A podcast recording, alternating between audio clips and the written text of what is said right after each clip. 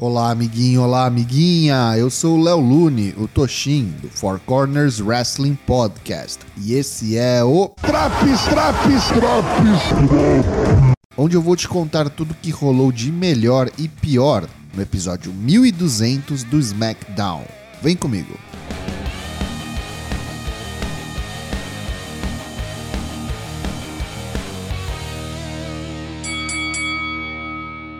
Pat McAfee e Michael Cole fazendo a chamada das atrações da noite. Eles são interrompidos por Ronda Rousey, que simplesmente pega um microfone e entra no ringue. Ela diz que não sairá dali até que Adam Pearce encerre sua suspensão.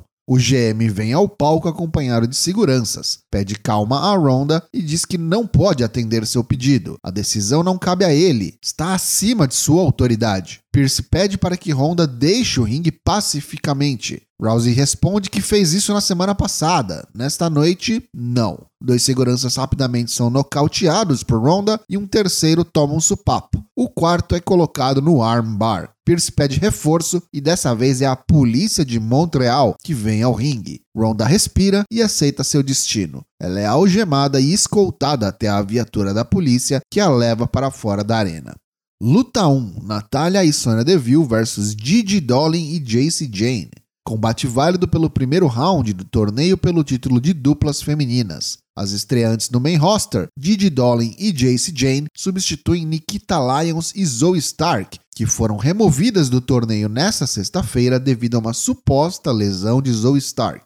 Bailey, Io Sky e Dakota Kai chegam à primeira fila da plateia, atrás da mesa dos comentaristas, portando ingressos para os assentos e acompanham tudo de perto. Sonya Deville tenta se virar sozinha pela maior parte da luta contra as duas integrantes da Toxic Attraction. Enrola bastante para o hot tag vir com força para a garota da casa, a canadense Natália. O pop dá aquele gás inicial, mas a sinergia de Didi e Jace as coloca em vantagem novamente. Quando Natália finalmente consegue colocar Dolly no sharpshooter, não percebe o tag na miúda de Jane. Ela faz um rolamento que dá a vitória para as amigas de Mandy Rose. Sami Zayn vai até o camarim da Bloodline e ouve do segurança na porta que Roman o está esperando. Relutante, ele entra e o campeão o dá as boas-vindas. O chefe tribal pergunta como está tudo e Sami começa um monólogo inflamado, dizendo como parece que os Usos, por algum motivo, não gostam dele. Para surpresa geral, Roman concorda e diz que Jay não é grato por nada e Jimmy é o gente boa dos irmãos, ele vai falar com ele. Roman sai por um momento e seu telefone toca. É Jay Uso. Roman diz para que Semi atenda a ligação. Jay tá puto, pois os Usos foram parados na imigração e não conseguem chegar ao show. Semi diz que vai dar um jeito antes de desligar. Zayn diz a Roman que terá uma oportunidade de trazer o título intercontinental se vencer o combate de hoje para a Bloodline, e Reigns gosta da ideia. Antes que Semi saia, Roman pede para que ele dê um recado a Kevin Owens, já que são próximos. O chefe tribal não deve nada a ninguém, nunca. A Maximum Male Models completa está no ringue. Max Dupree começa a falar, mas é rapidamente interrompido pela Hit Row. Max diz que eles não têm o que fazer ali, não são material para a Maximum Male Models. Então Adonis e Top Dollar colocam eles para fora do ringue na base da pancada. De repente, começa uma atração musical ao vivo da Hit Row, mandam um rap bem meia boca. Maxine Dupree começa a dançar perto da entrada do palco e seu irmão Max vem dar uma bronca e levá-la embora. Vídeo package sombrio de Karrion Cross e Scarlett. Ele reforça o pensamento de que Drew McIntyre e Roman Reigns foram sim os escolhidos pela WWE. E segundo Cross, o que atormenta Drew é o fato da companhia ter errado em escolhê-lo, o que levou à sua demissão anos atrás. Luta 2: Sheamus versus Madcap Moss versus Happy Corbin versus Ricochet versus Sami Zayn. O vencedor dessa Fatal Five Way Match receberá uma luta contra Gunther pelo Intercontinental Championship no Clash at the Castle.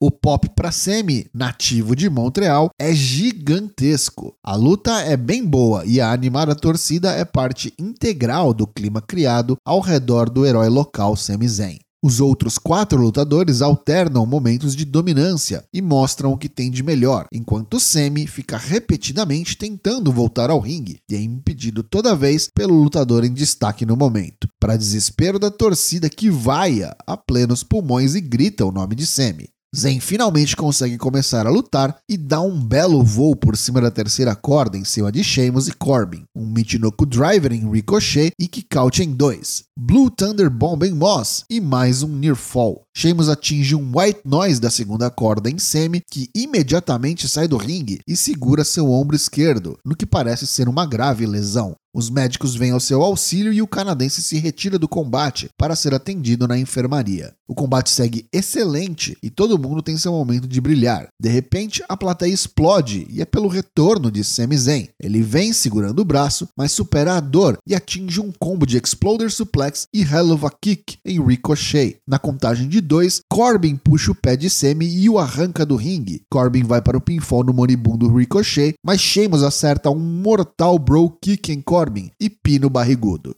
Sheamus vs Gunther daqui duas semanas no país de Gales.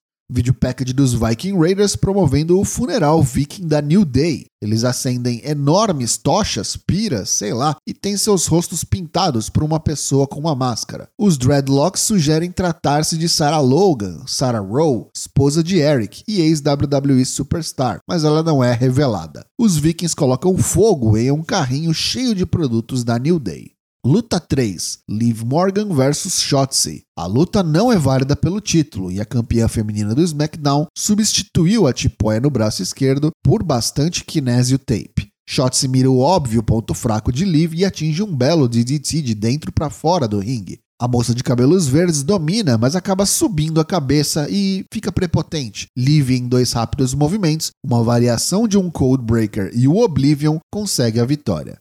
Após a luta, Morgan é atacada pela sua desafiante ao título no Clash of the Castle, Shayna Baszler. Ela a imobiliza e ameaça quebrar seu braço, mas diz que o fará somente em Cardiff, quando conquistará o título feminino do SmackDown. O Undisputed WWE Universal Champion Roman Reigns vem ao ringue para o main event, um cara a cara com seu adversário do Clash of the Castle em 3 de setembro, Drew McIntyre. O chefe tribal está sozinho, nada de Paul Heyman, nem Usos, muito menos Sami Zayn. Roman Reigns diz que a única verdadeira face da WWE e quem a carrega em suas costas é ele, o chefe tribal. Qualquer um que diga o contrário está mentindo. Chega o guerreiro escocês Drew McIntyre. Ele diz que Roman não merece ser o campeão justamente por não estar mais ali toda semana. Como Roman mesmo afirmou, o campeão tem Heyman e os Usos para fazerem seu trabalho sujo. Ele se acha um deus, mas é só um homem. E Drew diz que vê o medo em seus olhos. E por acaso, Roman está sozinho hoje. Oportunidade única, sem a Bloodline para atrapalhar. Drew tira a camiseta e o pau quebra. O escocês leva melhor e quando vai para o Claymore Kick, surge Sami Zayn do nada e mais uma vez toma o chute por um membro da Bloodline, salvando Roman Reigns. O campeão atinge o Superman Punch em Drew e vai para o Spear, mas toma um bicudão no nariz e quase vai a nocaute. McIntyre ergue os dois belts e assim termina o show. Pontos negativos desse SmackDown de 19 de agosto de 2022. Não dá. Liv Morgan não me convence como campeã, infelizmente. Shotzi não fez grandes favores e estava com aquela vontade no combate, mas mesmo assim é situação complicada, viu, Liv Morgan? Esse destaque negativo é bem pessoal. Pode ter gente que curtiu, mas eu não. O show musical da Hit Row fez zero sentido para mim e tomou o tempo de um possível quarto combate no show.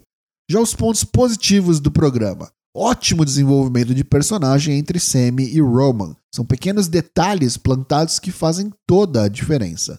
Eu não sou lá muito fã de Ronda Rousey, mas gostei do jeito que fizeram ela sendo presa. Colaborou com o personagem de mulher mais malvada do planeta. Excelente Fatal Five Way Match. É obrigatória a sua conferida. Combate no nível dos melhores pay-per-views. Tecnicamente impecável e o fato de continuar a reviver a importância do título intercontinental é a cereja do bolo. Esse SmackDown leva nota 7,5 de 10. E aí, tá curtindo os drops do SmackDown? O Four Corners tem lives todas as terças e quintas-feiras às 20 horas em novo endereço. Anota aí, twitch.tv barra 4CWPod. Agora é o número, hein? Número 4CWPod. Te vejo lá.